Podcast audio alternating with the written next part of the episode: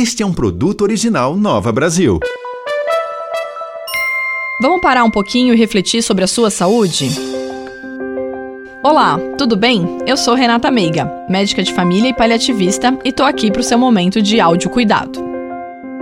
Já ouviu falar de impermanência? Impermanência é um conceito do budismo que diz que nada é permanente, a não ser a própria impermanência das coisas. Ampliando os significados, impermanência é a angústia de todo o controlador. É o que tira a gente da zona de conforto, nos traz frustração ou um senso de oportunidade, a depender de como você vê as coisas. Você que está aí agora no seu carro, no ônibus ou em casa, pode ser que justamente hoje você tenha perdido o emprego, terminado um relacionamento, descoberto uma doença. Provavelmente o que te passou na cabeça foi: por que comigo? Por que hoje? Aí eu te pergunto: quantas pessoas você conhece que já perderam um emprego? Ou que já terminaram um relacionamento? Ou que ficaram doentes? Muitas, né? Então por que você acha que isso só não aconteceria justamente com você? E eu te respondo: provavelmente porque o seu senso de controle não te faz perceber que tudo nessa vida é impermanente. Tudo vai se encerrar, findar, morrer.